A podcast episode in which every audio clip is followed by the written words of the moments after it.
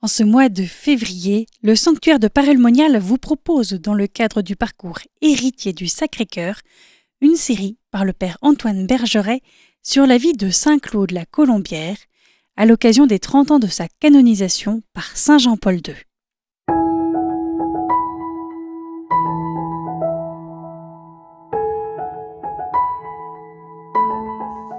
Bonjour chers frères et sœurs.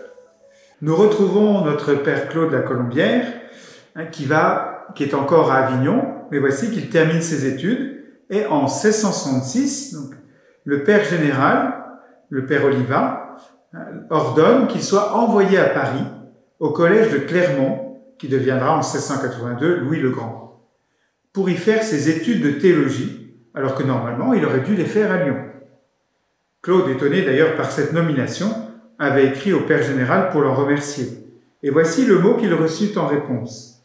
La lettre qui me témoigne votre reconnaissance m'est bien parvenue et m'a fait grand plaisir.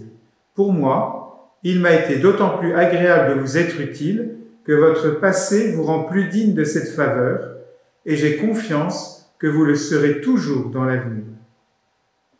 Le recteur du collège, le père Étienne de Champ, est surnommé marteau des jansénistes il s'était rendu célèbre dès ses thèses de doctorat, en montrant que sur la question du libre arbitre, Jansénus rejoignait Luther et Calvin. Cette étude donna naissance en 1654 à un ouvrage remarquable, L'hérésie janséniste, justement condamnée par le siège apostolique. La querelle du jansénisme est alors loin d'être apaisée. Si Mère Angélique est morte, Mère Agnès l'a remplacée, et les deux Arnaud, Arnaud d'Andy et son frère Antoine, publient ou traduisent des ouvrages. Si Pascal est décédé en 1662, l'effet des provinciales se prolonge. Les quatre évêques de Pamiers, d'Alais, de Beauvais et d'Angers ont refusé de signer la condamnation pure et simple des cinq propositions erronées, extraites de l'Augustinus, malgré l'ordonnance d'Alexandre VII. En 1667 éclate l'affaire du Testament de Mons, hein, donc une traduction du Nouveau Testament, œuvre de Sassy et de ses amis de Port-Royal, dont la traduction tendancieuse favorisait les options jansénistes. L'autorisation d'imprimer en France ayant été refusée, ils firent publier l'ouvrage à Amsterdam sous le nom d'un libraire de Mons.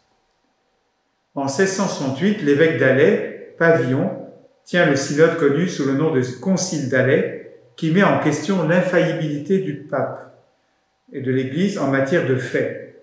En 1668, paraît La lettre à un seigneur de la cour, célèbre pamphlet du père Bourg, confrère et ami de Claude. Le père Bourg ne dédaignait pas de demander au père Claude, de 13 ans son cadet pourtant, ses suggestions et ses remarques dans les polémiques qu'il menait avec les jansénistes. En témoigne une lettre du 1er juillet 1671, c'est d'ailleurs la plus ancienne des lettres qui nous soit parvenue de Claude la Colombière.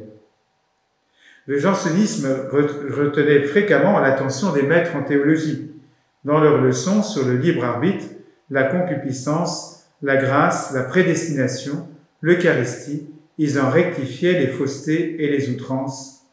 Au spectacle d'une doctrine qui restreignait si douloureusement l'amour de Dieu et laissait entendre que Jésus-Christ n'est pas mort pour tous les hommes, Claude sera mieux disposé à comprendre l'importance des révélations qui devaient confirmer avec l'insistance que nous connaissons la tendresse et l'universalité de cet amour.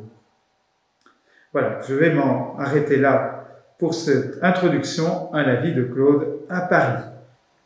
À demain.